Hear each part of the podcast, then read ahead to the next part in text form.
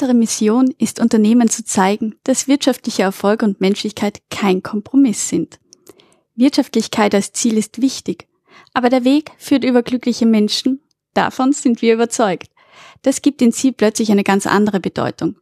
Wie das mit Peters persönlicher Geschichte zusammenhängt und warum das Leben keine Gerade ist, erfahrt ihr in dieser Episode. Willkommen beim Design Thinking Podcast Mehr Erfolg und Spaß im Unternehmen. Hier gibt es Tipps und Tricks aus dem Beratungsalltag von Ingrid und Peter Gerstbach, damit du kreativer und erfolgreicher wirst und mehr Freude bei der Arbeit hast. Und jetzt geht's los. Viel Spaß! Hallo und herzlich willkommen zum Design Thinking Podcast. Wir sind die Gerstbachs und wir stehen für Arbeiten in Gelb. Und in dieser Episode werden wir einen Aspekt für Arbeiten in Gelb, was das mit einem Menschen machen kann, beleuchten. Hallo Ingrid. Hallo Peter, hallo liebe Hörer und Zuseher, müssen wir ja sagen. Ja, diese Episode gibt's wieder auch mal als Video. Eigentlich immer um, die, um den Jahreswechsel herum machen wir öfters Podcast-Episoden mit Video. Ja, aber das hier ist eine besondere Episode, weil wir haben gesagt, wir beleuchten einmal, wie du überhaupt zum Design Thinking gekommen bist. Genau, ich bin schon gespannt. Ja, ich auch. Es ist ja so, dass ähm, ich bei Vorträgen oft erzähle, dass du ein spezielles Zitat hast. Das Zitat lautet, du bist, du hast dich vom ITler zum Menschen entwickelt. Und ähm, nicht sehr gut im Übrigen, das bei IT-Konferenzen anzubringen. Ja, das kommt nicht immer gut an, wobei doch die meisten lachen. Die meisten lachen. Nehmen es als Humor wahr. Aber was meinst du damit eigentlich genau? Oder was, was wolltest du mit diesem Zitat ausdrücken? Naja, da muss man mal zuerst äh, erklären. Also ich habe Informatik studiert und Wirtschaftsinformatik. Und gerade in der Informatik sagt man doch den meisten Studenten nach. Und das hat sich zumindest damals, als ich studierte, durchaus auch wiedergespiegelt, dass das so die im Keller leben, vor einem Nerds. Computer, ein bisschen die Nerds. Gibt es natürlich solche und solche, aber ich glaube zum Beispiel der Frauenanteil war im Studium verschwindend gering. Also in, mhm. in der großen Einführung ins Programmieren Vorlesung, das sind vielleicht im Audimax drei, vier Frauen gesessen, glaube ich. Von 100. 500 oder Von 500, okay. Keine Ahnung, ist jetzt nur so gefühlt. Und der Nerdfaktor ist natürlich schon relativ groß gewesen. Ich denke, das wandelt sich immer mehr, aber ja, es ist halt, es ist halt, Informatik ist natürlich immer noch ein bisschen ein nerdiges Thema. Welche Eigenschaften hatten zu der damaligen Zeit zumindest ITler, wenn du die jetzt so als Nerd beschreibst? Also was können wir uns unter Nerd vorstellen? Naja, es sind halt diese, diese vielleicht auch blöden Vorurteile. Vom Pizzaessenden Informatiker. Ja, ja ein bisschen ungepflegt, aber das, das, stimmt natürlich überhaupt nicht. Das, das stimmt vielleicht ein bisschen. Also wird ein bisschen was dran sein. Okay. Aber halt auf jeden Fall, und wichtig vielleicht jetzt auch für diese Episode ist vielleicht mehr so, dass dass so Soft Skills und Kommunikation oder psychologische Themen oder so, also so diese, solche Themen für viele da weniger stark eine Rolle mhm. gespielt haben. Möglicherweise, ja. Das sind jetzt alles wahrscheinlich Vorurteile, aber es wird schon ein Fünkchen Wahrheit dabei sein. Wieso hast du IT studiert? Hm. Also es hat mich eigentlich immer schon interessiert, wobei ich auch immer schon ein großes Interesse so an Kommunikationsthemen hatte. Mhm. Also ich habe zum Beispiel schon während, während der Schule so Kommunikationsseminare besucht, was ich total spannend fand. Mhm. Und ich hatte auch eine, eine Lehrerin in Deutsch, die mir gesagt hat, das ist sicher total wichtig auch, dass, dass Männer besser kommunizieren können, aber auch irgendwie, dass man in der Technik, dass, dass man Technik mhm. erklären und kommunizieren kann, dass das genauso eine Rolle spielt. Und das, das war für mich so eine Mischung, die eigentlich früh spannend, für mich spannend war. Und deswegen wusste ich eigentlich auch, ich habe als erstes Studium Wirtschaftsinformatik studiert.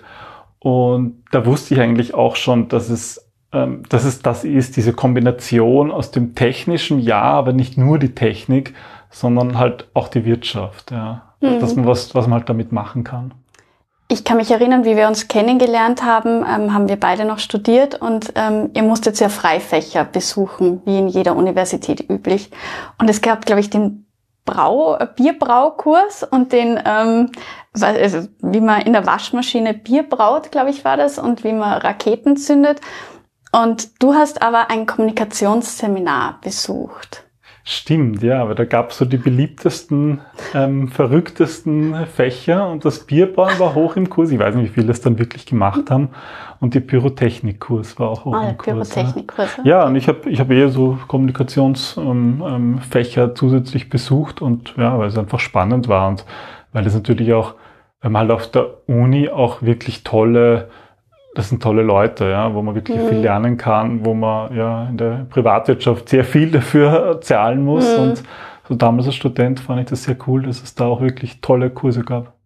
Gehen wir weiter von der Studienzeit. Du hast das Studium in Mindeststudienzeit abgeschlossen und bist dann Unternehmensberater geworden. Kurz nach dem Studium habe ich mich schon begonnen, mit dem Thema Requirements Engineering zu befassen. Und ich habe dann eigentlich begonnen zu arbeiten als, als sag mal, Softwareberater, also schon noch stark in diesem Software Engineering Bereich. Aber da habe ich mich dann schnell auf das Thema Requirements Engineering und Business Analyse fokussiert und bin dann so, ja, nach und nach mehr in die Unternehmensberatungsschiene gegangen. Mhm. Und der Begriff Business Analyse, das ist ja ein relativ neuer Begriff. Ich kann mich erinnern, du hast ihn mitgeprägt, du hast das IABE-Chapter, also das Internationale ähm, Institut für Business Analyse in Österreich mitgegründet. Ähm, was ist ein Business Analyst? Hm. Also ein Business Analyst ähm, unterstützt Unternehmen bei der Veränderung. Business Analysten schauen, was, was braucht ein Unternehmen, was ist so der Business Need, also so der Bedarf des Unternehmens, um erfolgreicher zu sein, um wieder mehr Umsatz zu machen, um schwierige Situationen zu meistern, wie zum Beispiel auch eine Pandemie oder so. Also auch da könnte man als Business Analyst analysieren, was braucht eigentlich das Unternehmen, um erfolgreich zu sein. Und dann geht es darum, diese Veränderung auch einzuleiten und umzusetzen. Ich kann mich erinnern, ähm, wir haben ja das erste Buch gemeinsam geschrieben, Basiswissen Business Analyst, äh, Business Analyse im Redline Verlag erschienen, 2015, glaube ich. Und da war für mich immer dieses Bild vom Business Analysten, der zwei Welten miteinander verbindet. Einerseits die IT-Welt, wo es sehr um technische Begriffe geht, und andererseits diese Business-Welt, die eigentlich von unterschiedlichen Planeten herstammen. Sie sprechen unterschiedliche Sprachen. Und der Business Analyst spricht beide Sprachen, was notwendig ist, um die jeweils eine zur anderen zu übersetzen und umgekehrt. Ähm, inwiefern unterscheidet sich das von Design Thinking für dich? Naja, also ich glaube schon, dass Business-Analyse oft im Umfeld der IT stattfindet, also IT-Business-Analyse. Und ist jetzt nicht zwingend so. Business-Analyse kann man eben auch machen für Prozesse oder in im Bereich Organisationsentwicklung, die jetzt vielleicht nur am Rande etwas mit IT zu tun haben, aber das ist halt so der Klassiker. Und bei Design Thinking, das ist vielleicht sogar irgendwo eine Ähnlichkeit, weil auch Design Thinking wird viel in IT-Projekten angewendet, wenn es um neue User Interfaces geht oder um Apps oder irgendwie so etwas. Aber was halt der große Unterschied ist, ist irgendwie das Design Thinking per se das schon eingebaut hat, was ich mir als Business Analyst in meiner, in meiner Berufslaufbahn eigentlich erst so erarbeiten musste. Ähm, eben weg von diesem reinen Fokus auf, du bist jetzt IT-Übersetzer hinzu, du bist Problemlöser. Wir haben ja in dem Buch auch geschrieben bei Basiswissen Business Analyse, dass Business Analysten meistens dann eingesetzt werden, wenn das Haus brennt, als Feuerwehr, wenn es Meistens zu eigentlich schon spät, zu ja. spät ist.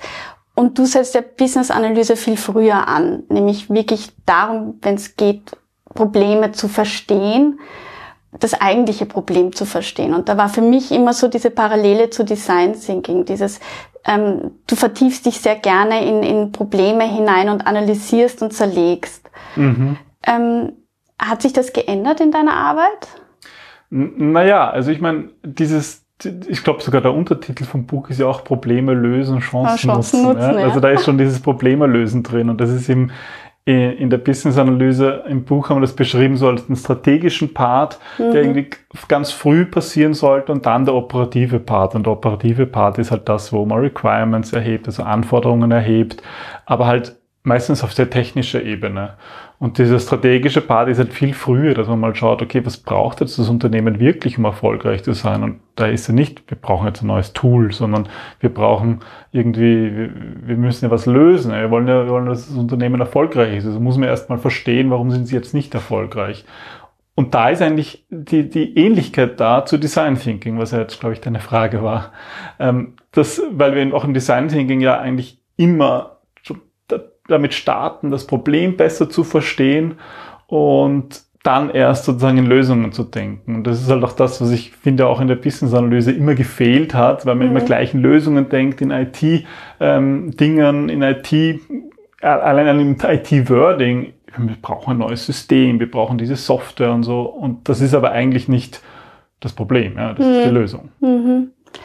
Jetzt hat sich seit äh, dem Zeitraum, wo du als Softwareberater unterwegs warst, bis hin ähm, zu dem, was du jetzt machst, nämlich reines Design Thinking, relativ viel getan.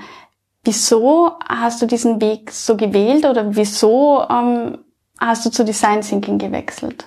Hm.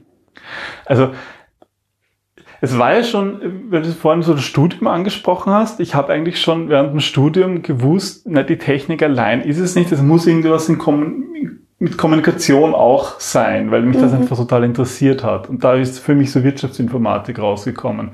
Aber eigentlich hat sich dieser Trend, dass mich das mehr interessiert, auch weiterhin noch verstärkt. Und mhm. die Technik hat mich eigentlich immer ein bisschen weniger interessiert. Also es interessiert mich immer noch. Würde ich jetzt nicht sagen, dass es für mich uninteressant geworden mhm. ist. Ich freue mich, wenn wir ein neues Kameraequipment haben oder Mikrofone und Licht und so. Und das mache ich alles noch gern. Aber äh, so die richtige Arbeit mit Menschen ist mir halt immer wichtiger geworden. Und ja, während meiner Zeit als Softwareberater oder auch als Unternehmensberater habe ich halt viel mit, mit den Softwaresystemen zu tun gehabt und aber im Vergleich immer noch wenig mit den Menschen, beziehungsweise habe ich halt auch das Gefühl gehabt, dass ich oft nicht das richtige Problem löse, mhm. sondern dass ich mit IT versuche, das Problem zu lösen. Aber manchmal ist es kein IT-Problem. Aber wenn du selber aus der IT-Abteilung kommst, dann, dann kannst du halt nicht diese nicht-IT-Themen angehen. Das ist nicht deine Aufgabe. Da kriegst mhm. du noch einen, einen, Anschiss vom Chef, weil du was machst, was eigentlich nicht deine Aufgabe ist. Dafür gibt's ja andere und die werden dafür bezahlt und ich nicht. Und mhm. das, das hat mich auch ein bisschen dazu gebracht, immer mehr, ähm, mehr an Design Thinking zu arbeiten, wo man halt per se auch diesen Auftrag hat, das Problem mal zu verstehen und zu lösen und in allen Bereichen nach einer Lösung zu suchen, nicht nur in der IT. Woran hast du gemerkt, dass das Problem nicht das Richtige ist? Naja, wenn man es mit der IT löst, wenn man sozusagen die Software fertig hat, aber die Leute immer noch sagen, es ist, es ist nicht schneller geworden, es ist nicht günstiger geworden oder so. Mhm. Es ist irgendwie deprimierend, weil man hat eine funktionierende Software, man hat eigentlich alles richtig gemacht. Die Softwareentwickler haben richtig gearbeitet, der Tester hat geschaut, ob das eh das ist, was man haben will. Und der Business Analyst hat halt auch irgendwie da Anforderungen erhoben, aber wenn es nicht das trifft, was es wirklich treffen soll, dann bringt das irgendwie alles nicht. Woran liegt das, glaubst du, dass die Unternehmen da äh, diese Lösungen einführen wollen, auch wenn sie wissen oder wissen sie gar nicht, dass das passt oder sind das Auftraggeber oder? Hm, also ich glaube schon, dass das auch ein systemisches Problem ist, wenn einfach die Organisation schon so existiert, wie sie immer existiert hat und so gearbeitet worden ist, wie immer gearbeitet worden ist, dann sind, dann ist es schwierig, Verantwortlichkeiten auch zu verschieben, zu mhm. verändern. Das ist einfach, glaube ich, das ist eine große Ursache. Und dann liegt es halt auch daran, dass die meisten Menschen, die Entscheidungen treffen müssen, die eigentlich Problemlöser sind im Unternehmen, irgendwie auch nicht ausgebildet worden sind im Bereich Problemlösung und auch gar nicht wissen, dass sie eigentlich Problemlöser sind.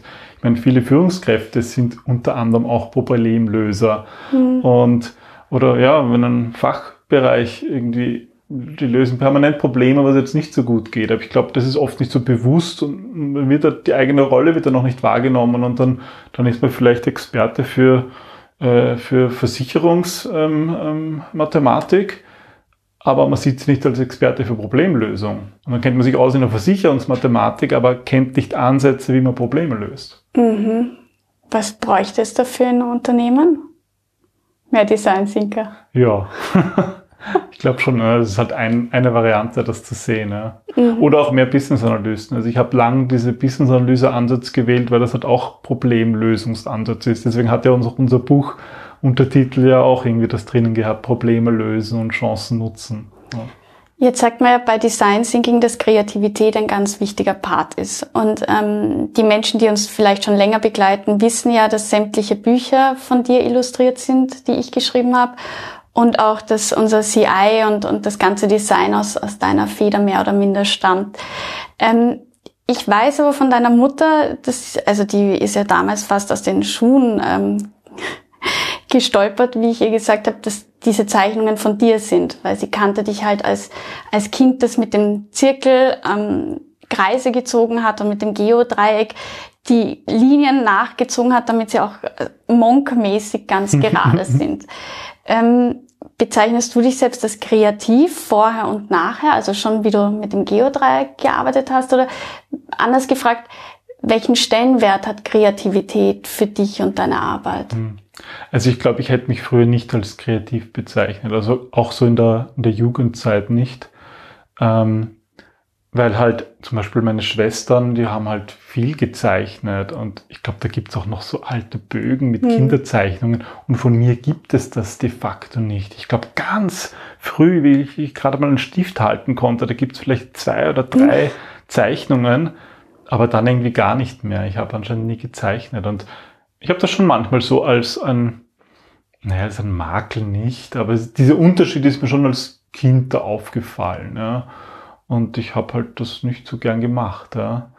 Und aber durch die, ich weiß gar nicht, wie das eigentlich passiert ist, ähm, dass ich begonnen habe, so, so wieder zu zeichnen mit, ich weiß nicht, mit, mit keine Ahnung, vor, vor zehn Jahren oder so vielleicht mhm. erst. Ähm, weiß gar nicht, wie das begonnen hat, aber ich würde schon sagen, dass ich kreativ bin. Ne? Also das habe ich irgendwie für mich wiederentdeckt, diese Kreativität. Wiederentdeckt ist ein Stichwort, oder? Weil sie war ja schon immer da, scheinbar. Wahrscheinlich war sie immer schon da, ja. Also ganz sicherlich sogar. Man sagt ja auch oft, dass Kinder eigentlich kreativ sind und man das im, im Alter verlernt. Bei mir war es vielleicht sogar ein bisschen umgekehrt. Mhm, das stimmt. Das ist ein schönes Bild. Jetzt hast du ähm, die Bücher illustriert und irgendwann bist du selber zum Design Thinking gewechselt. Ähm, was ist für dich so das Maßgebliche? Warum Design Thinking? Warum nicht, weiß ich nicht, andere Unternehmensberatung oder systemisches Coaching oder ein Beruf ähm, in der Kommunikationsbranche, wo du per se viel mit mhm. Menschen arbeitest? Mhm. Na, ich glaube, dass dieses Problemlöser-Gehen in mir immer noch wichtig ist. Mhm. Also ich mag es einfach, mich irgendwo tief in eine Materie reinzuarbeiten und trotzdem aber auch den Überblick behalten. Und das ist ja eigentlich ein Widerspruch, aber im Design Thinking kann man den ein bisschen auflösen. Man muss irgendwie den Überblick behalten, weil, weil es so wichtig ist, nicht jetzt eben diese Analyse-Paralyse zu verfallen und nur noch zu analysieren, sondern auch umzusetzen, eben Prototypen zu machen mhm. und das in einer Woche oder in einem Tag sogar. Und das ist irgendwie das Schöne. Man kann sich tief einlassen, aber wird halt dann vom Prozess, vom Design Thinking Prozess auch wieder rausgeholt, dass man nicht irgendwie dann ganz tief drinnen ist in einem Spezialthema und gar nicht mehr mitkriegt, dass man eigentlich gar nicht mehr das richtige Problem löst. Mhm. Das finde ich spannend am Design Thinking. Deswegen macht mir das eigentlich auch so viel Spaß, da diese beiden unterschiedlichen Flughöhen nur noch schnell diese Flughöhen zu wechseln. Mhm.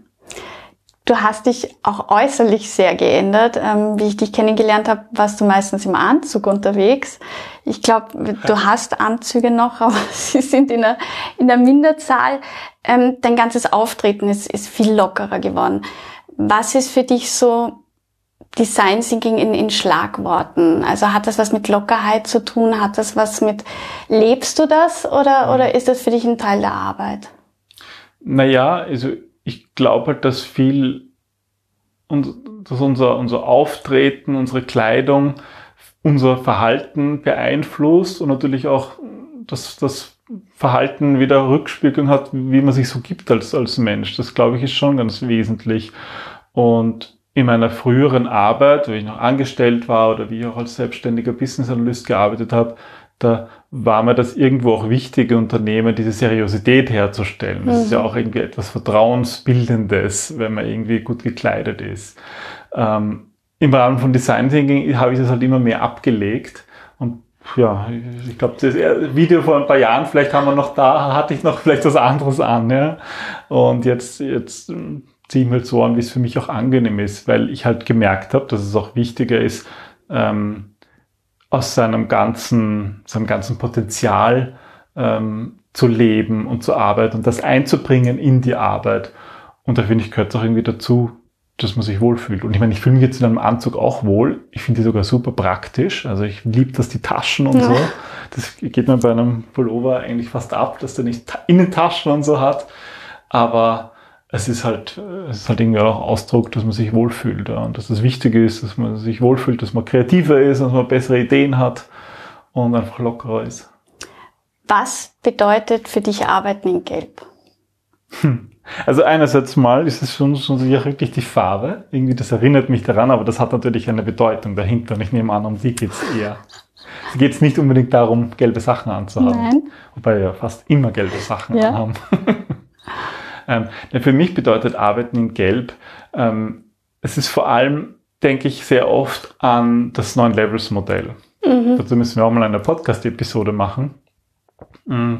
Weil es da eigentlich um unterschiedliche Entwicklungsstufen geht in Menschen, in, in, in, in Organisationen, in ganzen Kulturen.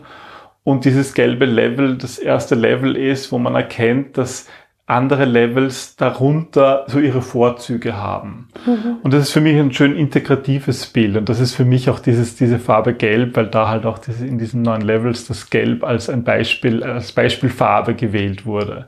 Das heißt irgendwie eine, eine Einstellung, dass man als Individuum wichtig ist, dass ich mich als Individuum erkennen muss, ähm, dass es auch darum geht, sich selbst zu verwirklichen und glücklich zu sein und ähm, selbst sozusagen aber auch Verantwortung zu übernehmen in der Organisation. Mhm. Das ist, dass die Organisation sozusagen nur dann erfolgreich ist, wenn die ganzen, ganzen einzelnen Individuen zufrieden und erfolgreich sind, dass sie eben nicht ausgebeutet werden oder dass man nur dem Geld nachrennt oder dass man nur dem Gemeinschaftssinn nachrennt und aber das Individuum vergisst. Und all das ist für mich so, beinhaltet so diese Farbe Geld nach diesem neuen Levels-Modell. Mhm.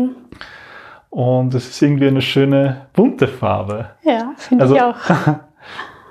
als ich mich selbstständig gemacht habe, noch als Einzelunternehmen, da habe ich ja ein Logo äh, in Auftrag gegeben und das war halt ganz klassisch blau. Das Beraterblau, ja. Das Beraterblau. Und irgendwie, zumindest damals waren gefühlt 90 Prozent aller Berater waren, hatten ja eine blaue Farbe, weil die halt Farben machen halt. Das ist ja so Seriosität. Mhm. Ja.